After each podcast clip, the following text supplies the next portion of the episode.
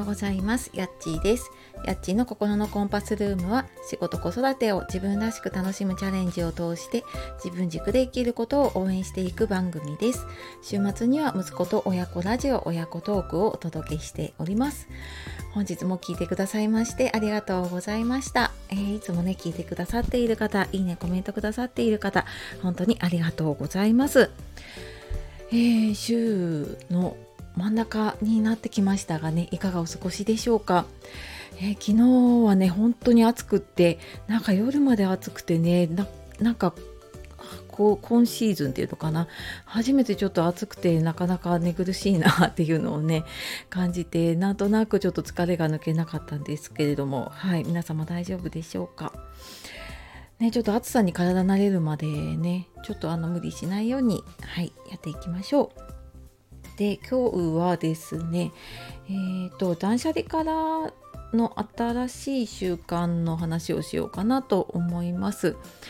えー、断捨離でね手放した手放して良かったものっていう話は前にさせていただいてでえっ、ー、とまあ、その時にね、まあ、やっぱり物と一緒にいろんなものを手放したよっていう話をしたんですけれどもその断捨離をするプロセスだったりとか、まあ、断捨離してみて実際に物が減ったことで、ま、自分のなんか毎日の習慣がね少し変わったなっていうことを感じたので、えー、それをちょっとまとめながらね話してみようかなと思います。えー、新たな習慣で、3つかなはいあります。で1つ目は使った使ったものを元の場所に戻すようになったこと。まあこれ当たり前だよって思われるかもしれないんですけれども。まあ本当にこれがねできていなかったのでいろんなところにいろんなものがねどちらかっていたわけなんですけれども、うんと、物の置き場所がねあの一回決まってくるとやっぱそこにちゃんと戻す習慣ができてくるっていうのとあとそのやっぱ戻さないでこう適当にやっていって後でこうまとめて片付けることの大変さっていうのかな。それを今回思い知ったのであの使ったものねあ後でやろうじゃなくてもうなんかそんなに何分も変わらないなっていうのも、うん、ちょっと気づいたのでねなんか使ったものはもうえちょっと面倒くさくってもその場で元に戻すっていうことを習慣にするようにまあ私もだしあと子供もねやっぱり片付けて、えー、置き場所が決まったことでね戻す場所ができたかなと思います。で2番目が、えー、大掃除よりこまめな掃除っていうことでうん、なんかやっぱ物があるとねそれをどかして掃除をしたりとかしようって思うともうなんか大掃除になっちゃうのって なんか分かりますかね？うん、なんか物をどかして掃除をしようと思うとやっぱり普段の掃除だとうち床とかはねあのルンバかけてるんですけれどもやっぱ入らないところは掃除機かけたりとかあとまあちょっと物をどかしたりとかしながらやるんだけれども、まあ、そういうところだったりとか、まあ、ちょっとしたところ拭き掃除をするにしてももうなんかこう見えている場所が少ないとあまあなんかちょっとまとめてやろうみたいなね そういうちょっとまた嫌な感じが出てきてしまうので、うん、うん、やっぱりなんか片付いてくると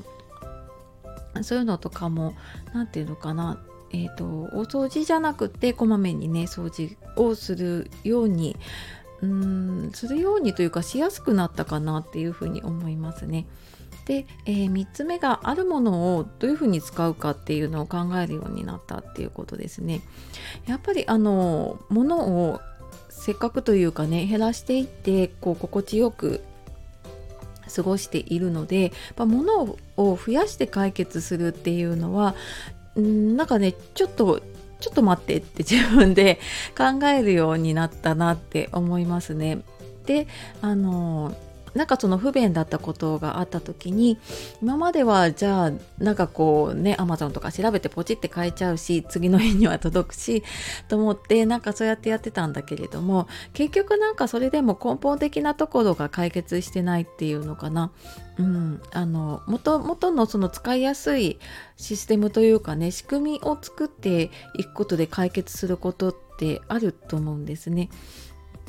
なのでそのなんかあるものをどういうふうに使おうかなっていうのを考えてみるとうんとまあ、頭も使うし手も使うんだけれどもなんかそうやっていくと、うん、あの意外となんだろうなものが増えない生活に、ね、なっていくのかなって思いました。で私もなんか断捨離でねあなんかずっとしまってたものってあもうなんかあれ使えないなと思ってしまっていたもの。でも引っ張り出してみるとなんか昔使ってたね一眼レフのキャノンのカメラとかなんかもう重いしんなんとなく持ち歩くのもめんどくさいしなと思ってしまってたんだけどやっぱ使ってみるとその写真を撮る機能って今あるあのもうちょっとコンパクトなね一眼レフを買っちゃったんだけれども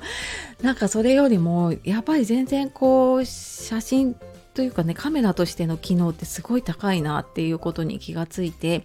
で結局なんかこの処分しようと思ってたものが、えー、一軍に上がってきたっていうのかな。もうそれをえっ、ー、と普段でもね使えるように、えー、使いやすい場所に置くとかなんかそういう風にしていくとあのじゃあなんかこれ使いにくいから新しいカメラを買おうとかっていう風にはならないんだろうなっていう、はい、ちょっと自分の反省も込めてねあのそんなことをやっています。はいのでまあ多分ねそれぞれの方でもともとの習慣も違うしそこからじゃああのどんなことに気づいてねどうしていくかって違うと思うんだけれども、うん、あの自分と向き合っていくのの手っ取り早い、うん、片付けはねえーと、もので成果も出やすいのでなんかそういう時間を、まあ、私もちょこちょこですけれどもね取りながら、えー、心地よく、まあ、気持ちもねあの空間もすっきりできたらいいなって思っています。はい。というわけで、えー、今日も最後まで聞いてくださいましてありがとうございました。えー、素敵な一日をお過ごしください。さよなら、またね